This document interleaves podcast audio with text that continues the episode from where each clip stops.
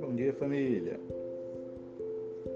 Vamos continuar o Evangelho de Lucas, Lucas 3, de 7 a 18, fala sobre o ministério de João Batista. Nós já vimos que três meses antes é, de Maria conceber, Isabel concebeu um filho que tinha um ministério específico, alguma coisa especial. E no seu devido tempo, João Batista começou a pregar o arrependimento no deserto. E as pessoas corriam para ele.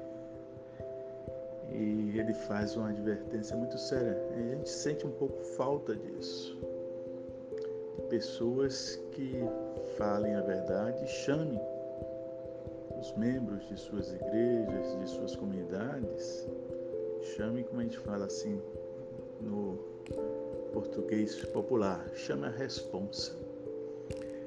O que, é que acontecia? O ministério de João Batista era um ministério impactante e as pessoas começaram a ir buscá-lo, como se ao estar ali, um milagre acontecesse é aquela coisa, é um milagre porque você vai num culto, você vai numa reunião, você vai ao encontro de um grande pregador e ele faz uma advertência muito séria. Dizia às multidões que saíam para serem batizadas por ele: Raça de víboras, quem lhes deu a ideia de fugir da ira que se aproxima? É aquela ideia da multidão. Multidão é sempre complicado. Multidão é multidão. Como Jesus disse. Né? Quando ele chegou em Jerusalém, é Osana, Osana. Três dias depois é crucifica. Assim é multidão. Multidão vai, multidão vem. Porém, João Batista ele chamou a responsa. Quem vos ensinou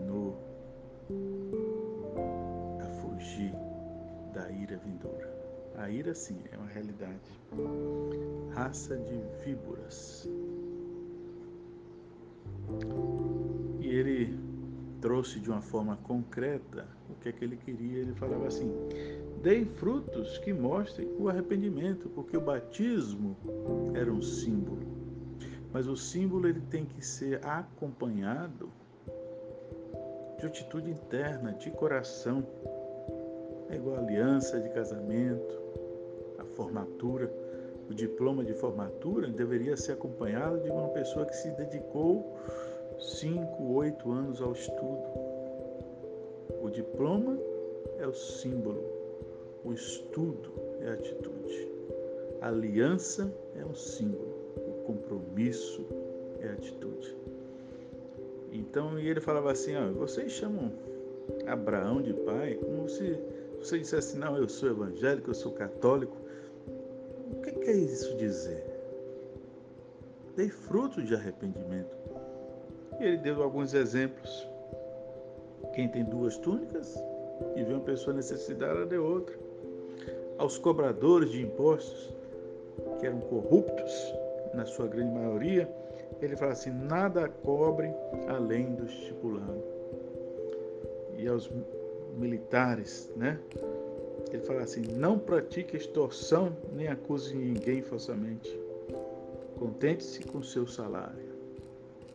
Que coisa! Cada atitude dessa, extorsão, a gente vê isso todo dia na TV, isso é uma realidade.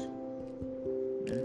As milícias, os soldados corruptos, os governos cobrando impostos, funcionários públicos isso tudo é falta de arrependimento, é falta de Deus na vida das pessoas. É uma sociedade em putrefação. Mas a boa nova que João fala no verso 18, com muitas outras palavras, João exortava o povo e pregava as boas novas. As boas novas é que Deus, através de Jesus Cristo, ele consegue mudar o nosso coração, transformar nosso coração. Por isso ele falava assim.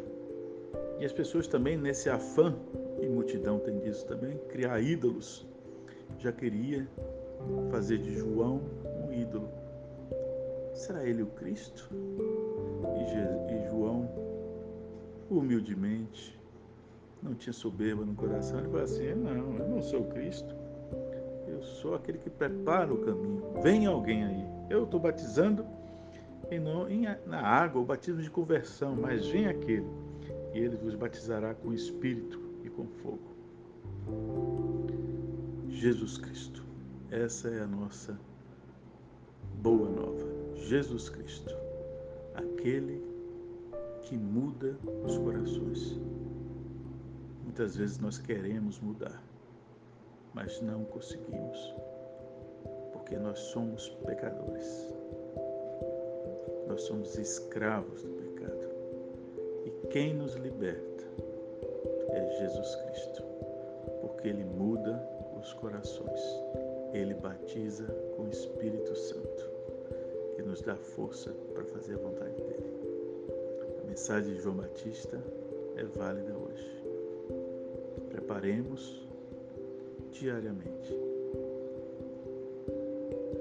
restabelecermos, para mantermos, para cultivarmos, para celebrarmos uma comunhão com Jesus Cristo. Amém? abraço a todos.